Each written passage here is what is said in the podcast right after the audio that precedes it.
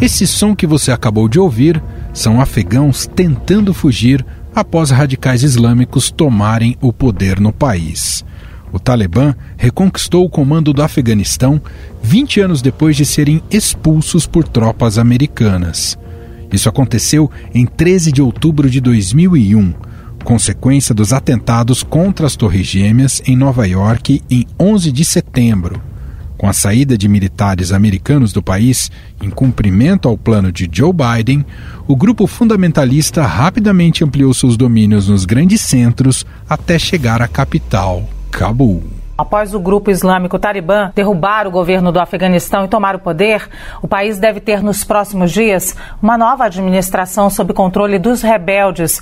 O clima na capital Cabul é de caos e muita incerteza. Presidente do país, Ashraf Ghani, ainda buscava uma solução com os invasores, o que não deu certo, e ele deixou o país. Ghani disse em publicação no Facebook que decidiu deixar o território afegão para evitar um banho de sangue e que inúmeros patriotas teriam sido martirizados e Cabul seria destruída caso ele não entregasse o poder. O presidente do Afeganistão deixou há pouco o país depois que forças do Talibã invadiram Cabul neste domingo. O gabinete da presidência do Afeganistão afirmou que disparos foram ouvidos em algumas partes de Cabul, mas tranquilizou a população e declarou que a situação está sob controle das forças de segurança. Já o ministro do Interior gravou um vídeo em que garante uma transferência pacífica de poder.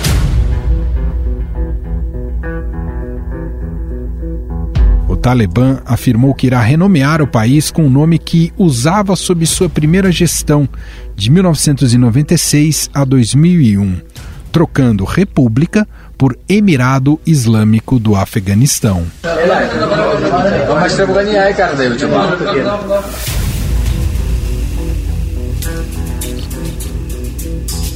Este áudio foi capturado no momento em que membros do Talibã invadiram o parlamento afegão. Segundo agências internacionais, o grupo prometeu livre saída para quem quiser deixar a cidade.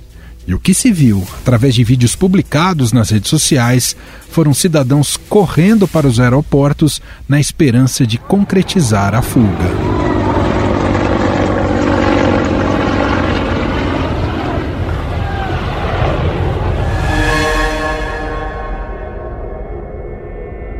O tumulto nos aeroportos já causou mortes. Segundo a agência Reuters, pelo menos cinco pessoas morreram nessa tentativa desesperada de sair do país. Muitas delas literalmente caindo dos aviões. Milhares de pessoas não querendo, mas precisando sair do Afeganistão porque senão serão mortas pelo Talibã. Olha, de dezenas de pessoas dentro da escada querendo a todo custo embarcar no avião. Nós conversamos com o professor da Universidade de Stanford, Robert Cruz, que tem o Afeganistão como um dos seus focos de pesquisa. O historiador afirma que o ponto mais crítico da crise migratória emergente no país é o crescimento dos números de refugiados internos. O problema agora é que a maior parte das pessoas que estão fugindo do controle do Talibã estão presas no país. Muitos afegãos querem ir embora, mas não existe um jeito seguro de sair do país a não ser que você vá ao aeroporto, porque é necessário passar pelo território controlado pelo Talibã para isso.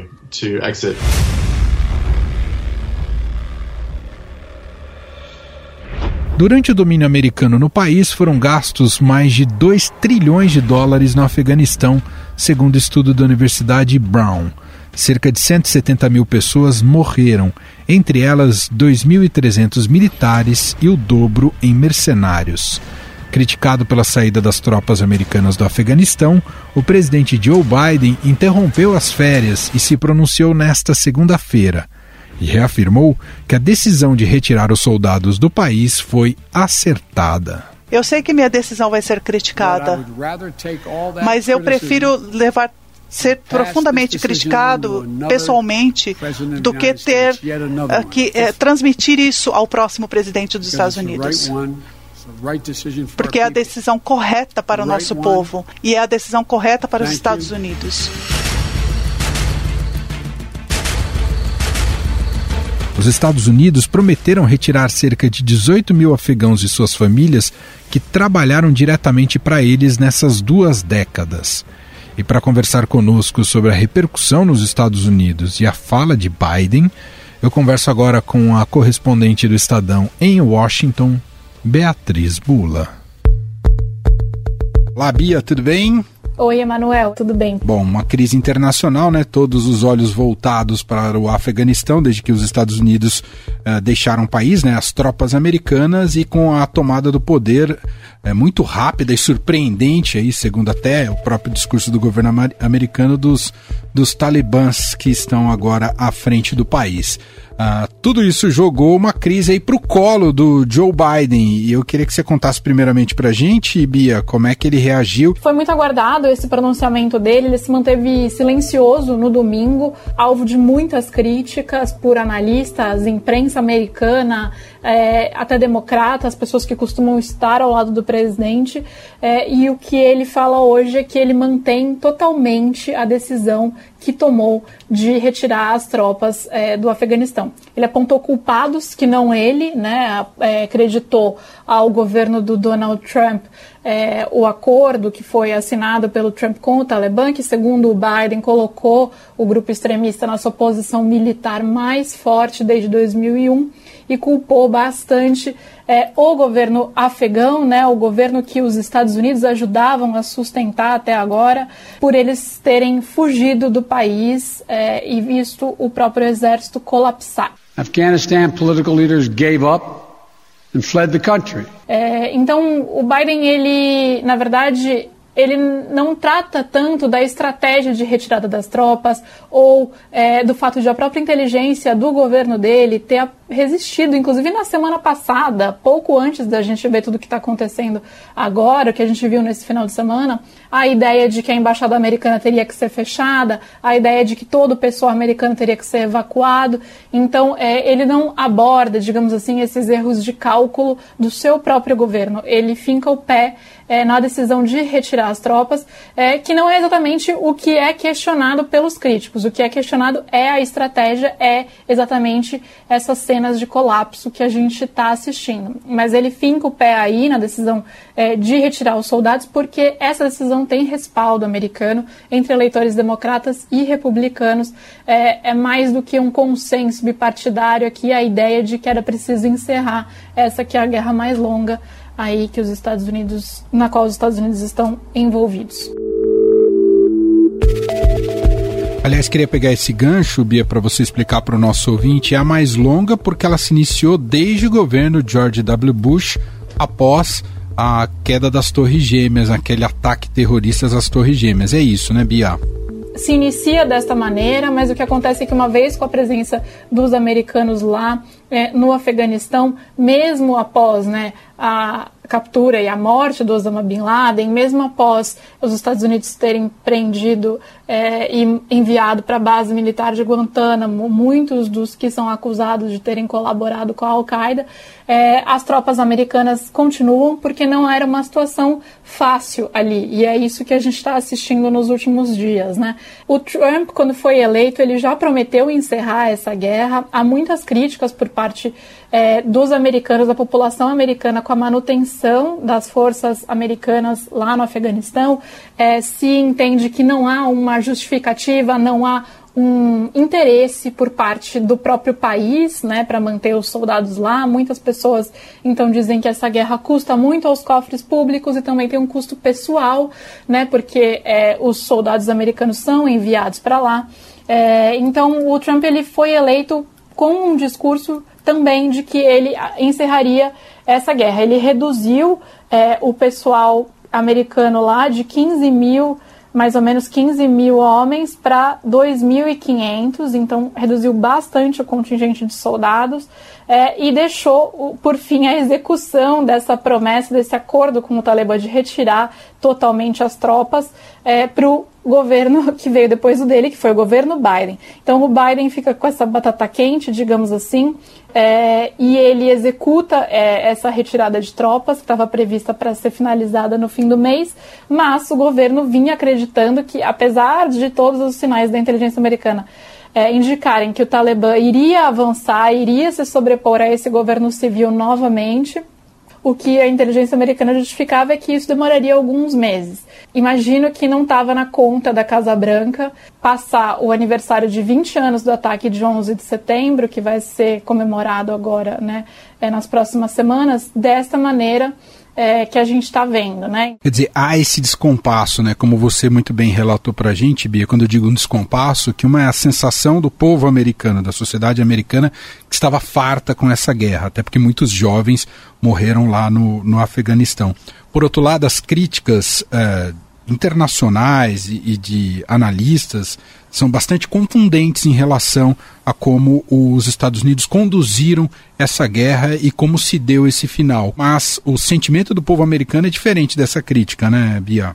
E é nisso que o Biden se apega, né, Manuel? Por isso que o discurso dele é muito voltado para essa decisão de retirar as tropas. Então, ao invés de ele olhar para o que é frágil, é, para o que é criticável, para o que é questionável com relação a, a ao procedimento do governo americano, que é como isso foi feito, né? É, claro para o mundo inteiro que foi feito, é, que essas, essas últimas ações do governo americano foram feitas aí de afogadilho, né? Retirar é, o pessoal da embaixada, fechar a embaixada rapidamente, não deram tempo para conseguir retirar é, todos os aliados civis, tradutores, pessoas né, do Afeganistão que trabalharam ajudando o governo americano e que podem sofrer retaliação e que estão lá, então, sujeitas é, a isso agora. E, portanto, esse desespero que a gente vê em algumas imagens de pessoas né, tentando entrar nos aviões para ir embora.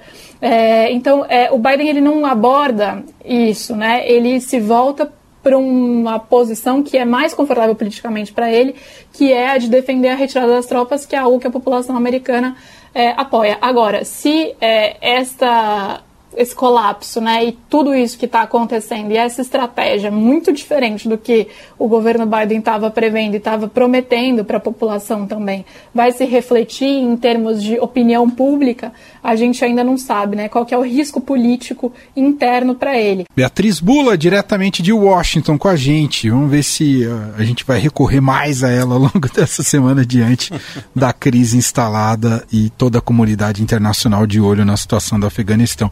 Te agradeço demais sempre, Bia. Um grande beijo e bom trabalho. Obrigada, para vocês também.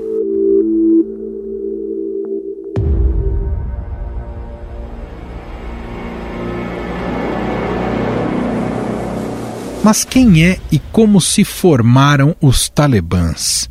O grupo nasceu na década de 90, quando islâmicos se uniram para combater a ocupação soviética no Afeganistão. Devastado por guerras tribais intermináveis, e dilacerado por interesses externos malignos, o Afeganistão caiu agora sob o domínio de um fanatismo religioso sem precedentes.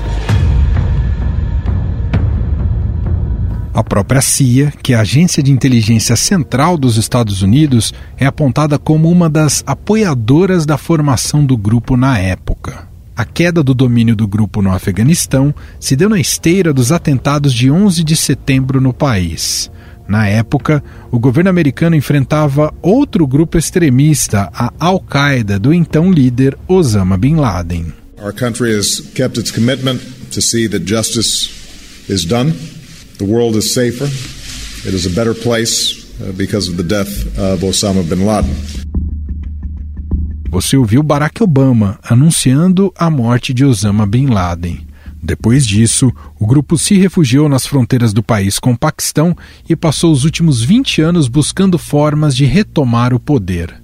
A vida sob o Talibã na década de 90 era de amplas restrições, especialmente às mulheres. Os islamitas radicais restringiram a educação para meninas com mais de 10 anos e punições brutais foram impostas, incluindo execuções públicas. O sofrimento das mulheres, proibidas de estudar, trabalhar e mostrar o corpo, incluindo o próprio rosto.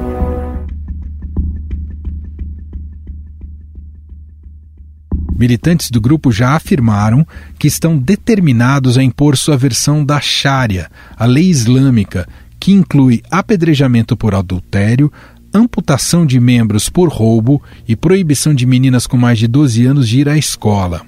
Neste primeiro momento da retomada do Afeganistão, o grupo tem evitado o radicalismo. A China afirmou que deseja manter relações amistosas com o Talibã. Os países são vizinhos e possuem 76 quilômetros de fronteiras comuns. A porta-voz da diplomacia chinesa falou que respeita o direito do povo afegão a decidir seu próprio destino. A situação no Afeganistão passou por grandes mudanças. Respeitamos os desejos e escolhas do povo afegão. Parar o conflito e alcançar a paz não são apenas as aspirações de mais de 30 milhões de afegãos, mas também a expectativa da comunidade internacional, regiões e países.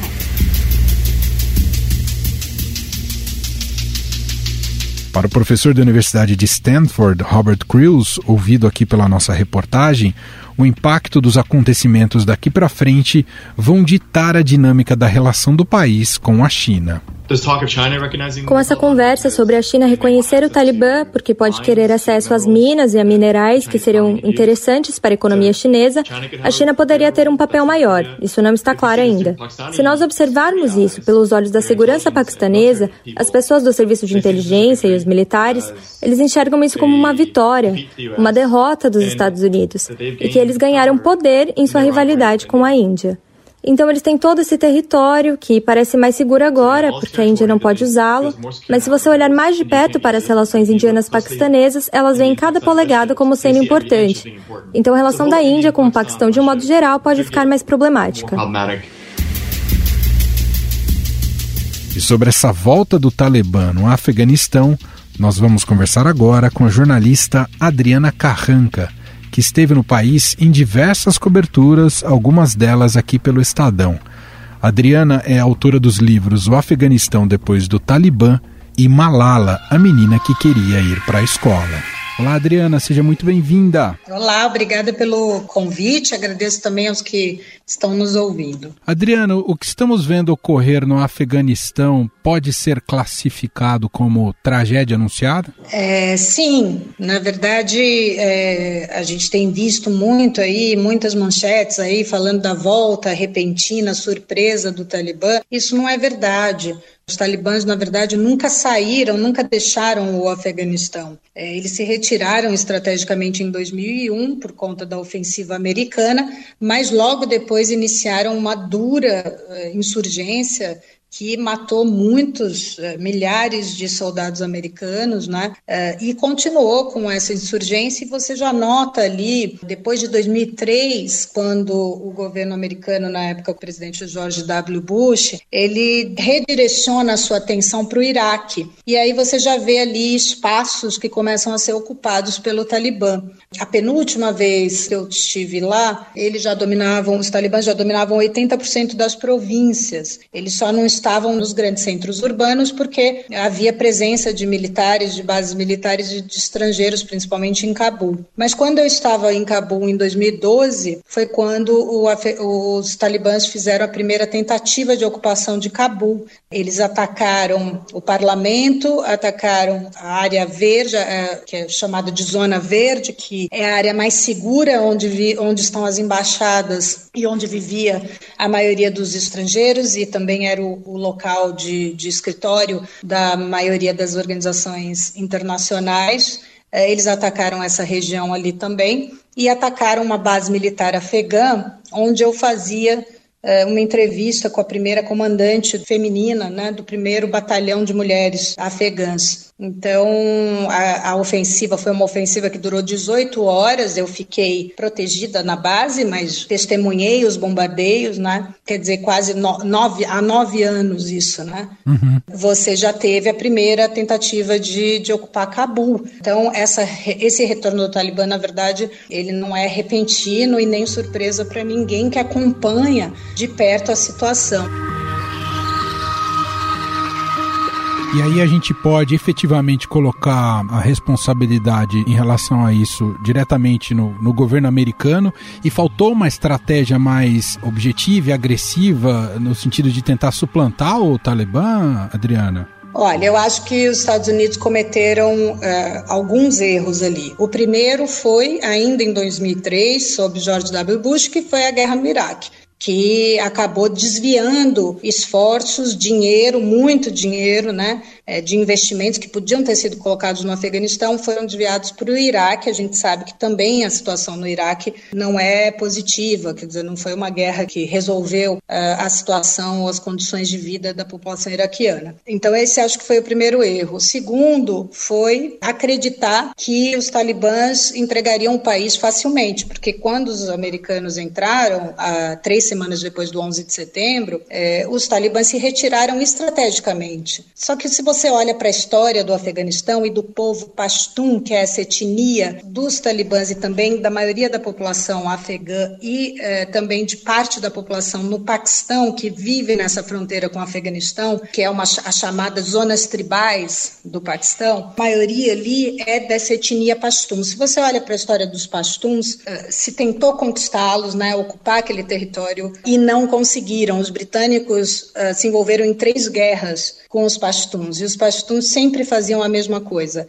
Eles se retiravam estrategicamente quando ninguém estava esperando, eles retomavam uh, o lugar de uma vez só. Acreditar que os talibãs entregariam o país uh, facilmente de mão beijada para os americanos foi ingênuo e era desconhecer a história Pashtun. E depois, é, um outro erro foi um investimento pesado, e daí já também do presidente Barack Obama, ele investiu em ataques com drones. Presidente Bush começou com esses ataques, o Barack Obama multiplicou muitas vezes o número de ataques com drones.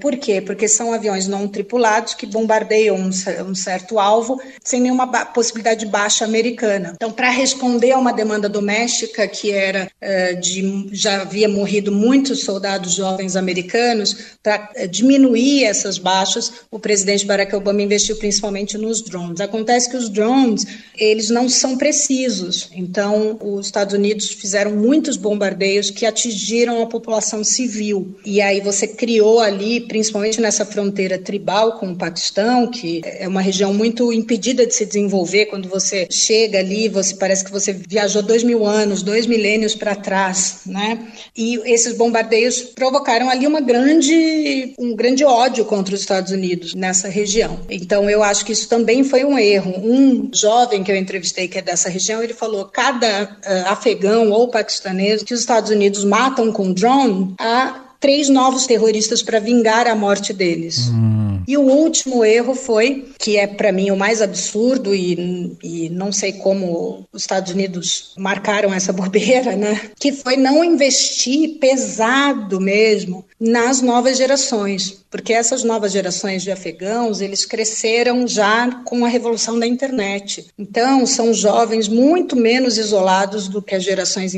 anteriores e com muito mais ambição e desejos de realizar, de conquistar, de realizar sonhos, com muitos mais sonhos, né? Foram esses jovens que, quando os Estados Unidos entraram, celebraram muito a chegada dos americanos e acreditavam muito que os americanos transformariam realmente é, o Afeganistão trazendo desenvolvimento no longo prazo. Né? É, se tivessem investido, imagina, 20 anos, você muda várias gerações. Né? Poderia agora, os Estados Unidos poderiam agora, na sua retirada, devolver o país às mãos dessas novas gerações e não uh, nas mãos do Talibã.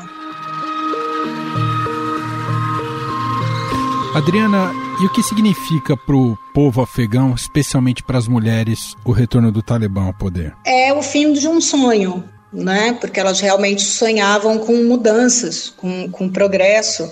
É, é, é importante dizer que a situação das mulheres no Afeganistão ela não é só dura, né, de, de opressão sob o regime do Talibã. As milícias eh, anti-Talibã, que foram financiadas pelos Estados Unidos, e que são de outras etnias ali. O, Afeganistão é uma colcha de retalhos de etnias, a, a maioria da população é pashtun, fala o pasto, que é a língua deles, mas você tem também os, os Hazaras, uh, Tajiks, os Beks, e uh, essas regiões, elas são, eles não se misturam muito, elas são dominadas por essas etnias e têm suas próprias milícias, que já foram apoiadas pelos Estados Unidos desde a invasão soviética em 78. Então, esse, nesses lugares, essas milícias, elas não são menos corruptas, nem menos violentas, nem menos uh, extremistas do que os talibãs. Eu fui, por exemplo, para Faizabad, que é uma, uma província no norte, que foi a única província que nunca caiu nas mãos dos talibãs. Mesmo durante o regime talibã, aquela província conseguiu é, resistir e não fez parte do regime, do, do governo, tinha um governo próprio. E mesmo ali, quer dizer, as mulheres, a maioria não vai para a escola, eles entendem o papel da mulher como um papel em casa, familiar, Muitas vivem em Purdá, que significa confinamento. Isso é verdade também, é uma realidade também no lado paquistanês. Eu tive lá quando eu fui fazer o livro sobre a Malala. Ela vive, ela era de, do Vale do Swat, que é nessa área tribal, né? E as mulheres realmente elas não são, já não havia talibãs e elas não podiam ir ao mercado, por exemplo, elas não podiam sair sem a presença, sem a companhia de um homem, porque é a tradição deles. E como é um lugar uh, muito que sofreu sucessivas guerras e foi impedido de se desenvolver e, e muito isolado pela comunidade internacional, é, eles mantiveram essa tradição milenar. Então, como eu disse, você tem a sensação quando você vai para aquela região que você viajou dois mil anos ali. A economia funciona com mercados de escambo ainda. A burca, por exemplo, ela é anterior ao Talibã. Quando eu fui para o norte do Afeganistão, não havia talibãs, nunca houve ali e as, todas as mulheres usavam burca. Agora, quem realmente se beneficiou da ocupação americana nesses 20 anos foram os jovens das áreas urbanas, principalmente de Cabul, né? Porque todos os projetos praticamente estavam localizados em Cabul toda a comunidade internacional, por uma questão de segurança, praticamente vivia em Cabul.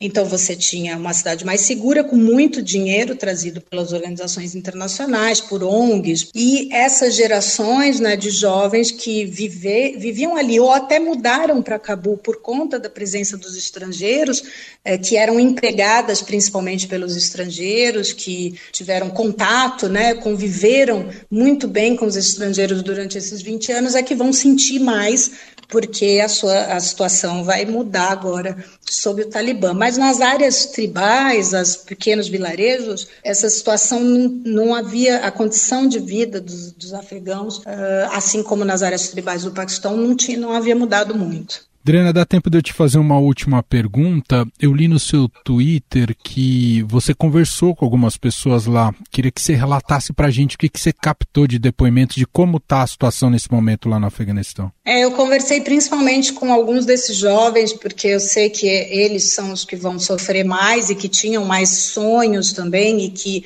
cresceram com a presença de estrangeiros ali no país, né? E a situação deles é que é realmente trágica, principalmente das meninas. Eu conversei com a Mina, por exemplo, que é uma menina que eu entrevistei quando ela tinha oito anos, para fazer uma matéria sobre a escola de música de Cabul, que foi fundada por um afegão. E a Mina, ela, ela tem 18 anos agora, ela conseguiu uma bolsa para estudar numa universidade de música em Chicago, mas ela infelizmente não deixou é, o Afeganistão a tempo. Eu chorei até com ela hoje no, no, quando a gente se falou, porque é trágica essa situação. É, ela não tinha dinheiro para pagar a passagem, ela ganhou uma bolsa integral na Universidade Americana, mas não tinha dinheiro para pagar a passagem ou para se manter nos Estados Unidos. Ela estava fazendo um fundraising, né, que doassem para que ela pudesse comprar passagem e ter um dinheirinho para começar a vida, recomeçar a vida nos Estados Unidos. E é, mas os talibãs chegaram antes. E ela está hoje sitiada em casa. Ela diz que ela está apavorada,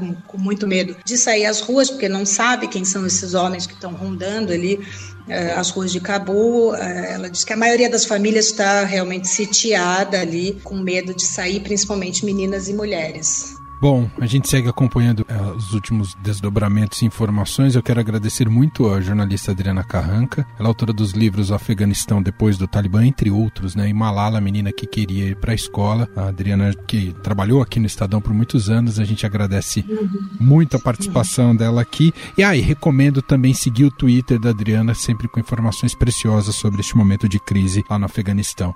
Te agradeço demais. Obrigado, viu, Adriana? Muito obrigada pelo convite. O Twitter é Adriana Carranca. Quem tiver dúvidas sobre a situação no Afeganistão, me procura por lá. Um beijo para vocês.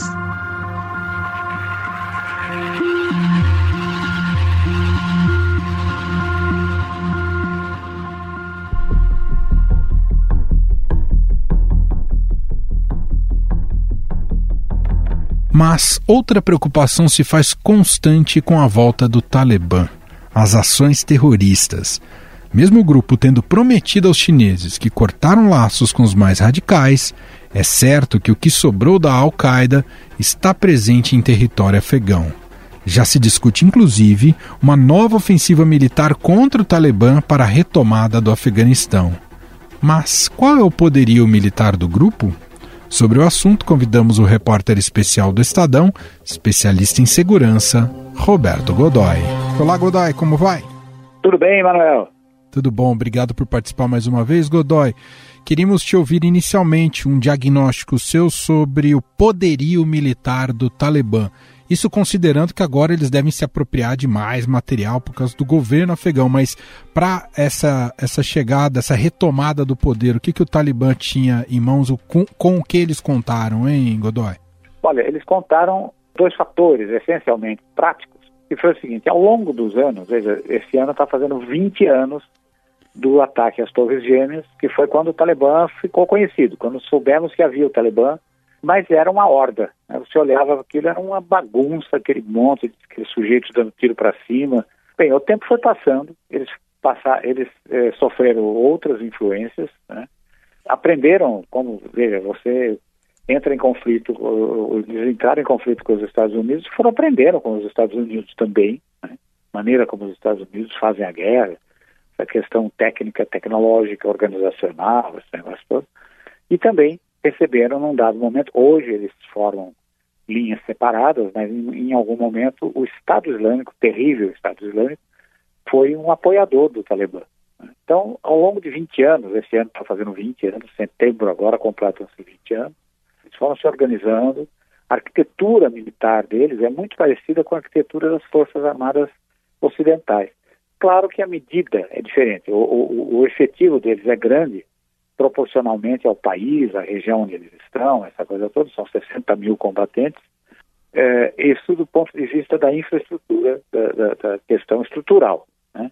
Além disso, eles também passaram a se interessar pela técnica, questões técnicas, tecnológicas de certa forma, mas principalmente técnicas. Então você olha, por exemplo, hoje, aquelas caminhonetes, aquelas picapes em cima, eles botam em cima daquilo canhões leves, essa coisa toda. Já faziam isso naquela época, mas de uma maneira tosca. Você simplesmente pegava um canhão, 23 milímetros, geralmente, russo, botava em cima da carroceria da, da caminhonete, soldava. Ou seja, nenhuma estabilidade, nenhuma referência, aquilo que eles chamam de zero-zero, a partir do qual você faz o cálculo do tiro que você vai dar. Então não funcionava direito, é, caía, quebrava. Alguns deles eram tão pesados que quando ela disparava, o veículo tombava. Eles hoje trabalham com engenharia, engenharia mecânica, com grande competência, fazem essas adaptações, você olha para aquilo, precisa prestar atenção para perceber, dizer, porque o, o, veículo continua sujo, continua velho, continua estranho, mas ele hoje tem lá o seu recurso, tem, ou seja, sabem exatamente o que fazer, desenvolveram uma capacidade de coleta de dados de inteligência, eles têm uma agência de espionagem, por assim dizer. Então eles se organizaram muito por aí. Só para a gente fechar, Godoy, nessa apropriação de recursos e equipamentos por parte dos talibãs, nessa retomada do poder, há um dado curioso que você queria contar para a gente. Aviões brasileiros poderão ficar à disposição dos talibãs? Pois é, veja só, a nossa Embraer produz o que é considerado internacionalmente, é uma unanimidade, o melhor avião de ataque leve ao solo, anti-guerrilha, de apoio à tropa do mundo, que é o Super Tucano. É um turbo-hélice, ele tem um custo de opera... o custo operacional dele é, é, é, muito baixo. O governo americano, o Pentágono, basicamente, que é o Departamento de Defesa americano, em um dado momento criou um plano para eh, estruturar forças armadas, as forças armadas do, do Afeganistão principalmente a Força Aérea, que ali, naquele relevo todo acidentado e tal, tem um papel importante a cumprir, muito importante. E decidiu pela compra do Super Tucano. Como é que é feita essa venda? Como é que é feita essa operação? Não é, o, não é a Embraer, não é o Brasil que vende para o Afeganistão. A Embraer tem uma parceira americana chamada Sierra Nevada. A Sierra Nevada eh, e a Embraer tem uma linha de montagem, uma fábrica, né, em Jacksonville, na, na Flórida, os aviões são produzidos lá tecnologia brasileira, componentes brasileiros, técnicos brasileiros participam do processo, essa coisa toda, entregues para o Pentágono e a partir de uma base, que é um centro de treinamento, a partir dessa base, eles voam para o Afeganistão. Tem feito ataques devastadores ao longo dos últimos quatro anos. Foram comprados 26, eh, quase todos já entregues, o contrato é qualquer coisa como 560 milhões de dólares, e eles ficam numa base chamada Mazar-e-Sharif e no aeroporto de Cabul. Estão divididos. A maior parte está em Mazar-e-Sharif. Essa base caiu em mãos do Talibã na semana passada, com todo o seu equipamento. Havia um movimento anterior, foi que chegou a ser considerado um movimento para retirar as aeronaves de lá e voar com elas para o Paquistão, onde elas seriam consideradas como, como tendo sido apresadas, mas pelo menos não estariam em mãos do Talibã. Né? Isso não aconteceu. Na sexta, na quinta-feira, os uh, como ali o pessoal, os oficiais do Talibã, aquela coisa toda, apareceram em fotografias dentro dos hangares, andando entre os, andando no meio dos, dos, dos super tucanos, de helicópteros americanos, Black Hawk, que também ficam nessa mesma base, de um avião de, de coleta de dados de inteligência, o Cessna 308. Na sexta-feira, circulou fortemente a informação de que dois bombardeiros daqueles gigantes, B-52, iam sair da base de Guam, no Oceano Índico, para bombardear a base de Mazar-al-Sharif eh, e destruir os aviões em terra. Isso também não aconteceu. E eu acho que não vai acontecer, não, não, não acontecerá mais. Muito bem, esse é Roberto Godoy, repórter especial do Estadão, especialista em segurança e com a gente participando mais uma vez aqui do programa. Obrigado, viu, Godoy? Um grande abraço, Manuel. Estadão Notícias. E este foi o Estadão Notícias de hoje, terça-feira, 17 de agosto de 2021. A apresentação foi minha, Emanuel Bonfim.